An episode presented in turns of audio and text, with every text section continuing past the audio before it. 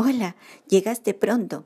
Seguro que estás como yo, deseando salir cuanto antes para escuchar lo que tiene que decir el siervo de Dios, el enviado de Dios. El rey parece que no está muy cómodo con su presencia. Vamos a ver qué sucede.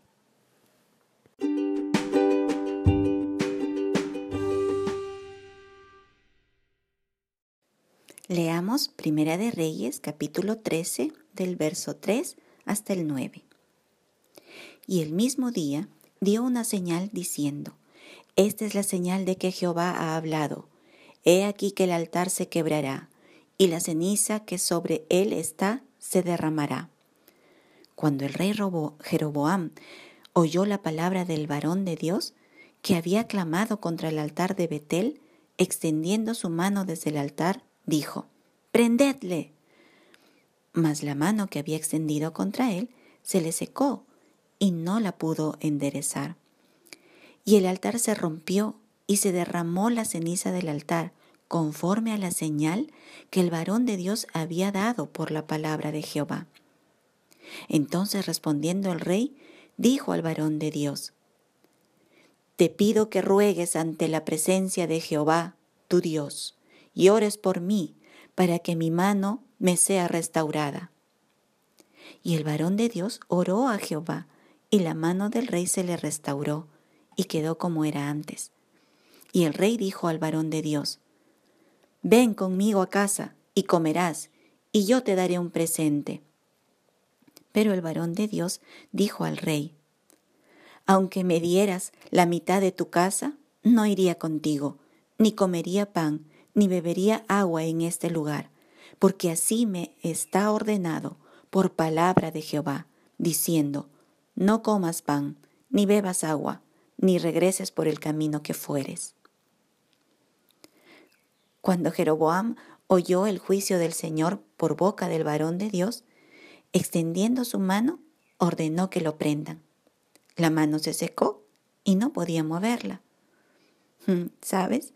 Siempre que los hombres son confrontados con su necedad y rebeldía contra Dios, extienden su mano contra quienes les dicen la verdad. Pero el Señor libra a sus siervos del poder del hombre y del maligno. Estos pretenden infundir temor a los siervos de Dios, pero no resulta. Ellos quieren que el siervo de Dios deje de hablar en el nombre del Señor. Pero no saben que es el Espíritu Santo quien da valor para cumplir el mandato de su Señor. Porque quien calla por temor a los hombres, en realidad no ha conocido el poder de Dios que actúa en quienes son salvos. El varón de Dios había anunciado una señal que confirmaría que estaba hablando seriamente en el nombre de Jehová, el Dios de Israel y el Dios de Judá. Él dijo que el altar se quebraría y la ceniza que estaba sobre éste se derramaría, lo cual sucedió inmediatamente después que la mano de Jeroboam se secara. Es interesante notar que en la ley de Dios con respecto al procedimiento de las cenizas del incienso, señala que debían ser rociadas sobre la ofrenda para ser recibido por Dios con olor grato. Esto lo podemos ver en el libro de Levítico, capítulo 6, verso 15. Que el altar se quebrara y las cenizas se cayeran al piso era una señal muy elocuente. Dios no aceptó la ofrenda ni el incienso que fueron ofrecidos por Jeroboam.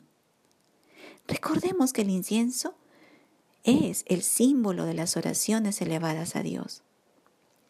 Cuando hay rebeldía contra el Señor, teniendo una vida más aferrada al mundo y abrazados a una fe falsa, las oraciones que se pronuncien y las ofrendas que uno pueda dar no pasarán del techo. Y además no serán de olor grato delante del Señor. Jeroboam rogó al siervo para que pudiese interceder por él a su Dios, para que le fuera restaurada su mano. explícitamente acepta que no era Dios suyo. Para que pueda devolverle el, brazo sano tenía que clamar al Dios verdadero. Lo cual el varón de Dios tuvo compasión de él y oró. Y el Señor respondió, para mostrar su poder y misericordia. Luego de esto, el rey invitó a comer a su mesa al siervo de Dios, pero éste no lo aceptó, pues tenía órdenes estrictas de parte de Dios que no se quedara, quedara en ese lugar, que más bien regresara a Judá por diferente camino del que vino.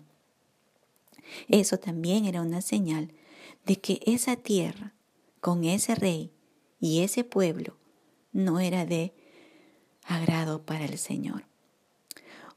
Un cristiano puede sentir compasión por el sufrimiento del perdido, incluso cuando ese sufrimiento se debe a su pecado y rebeldía contra Dios.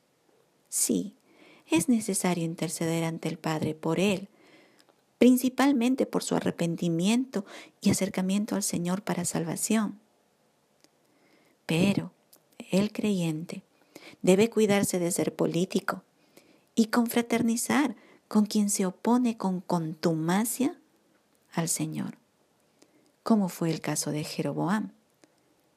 Peor aún, siendo éste un gobernante que llevaba a toda una nación a rebelarse contra el Señor, poniendo, instaurando leyes y una religión que claramente se oponían a las leyes del Santo Dios.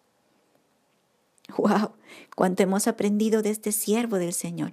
Espero que haya seguido siendo cuidadoso en conducirse en ese lugar. Mañana le acompañaremos. Se supone que debe regresar a Judá. Así que tú y yo nos encontraremos mañana. Dios mediante.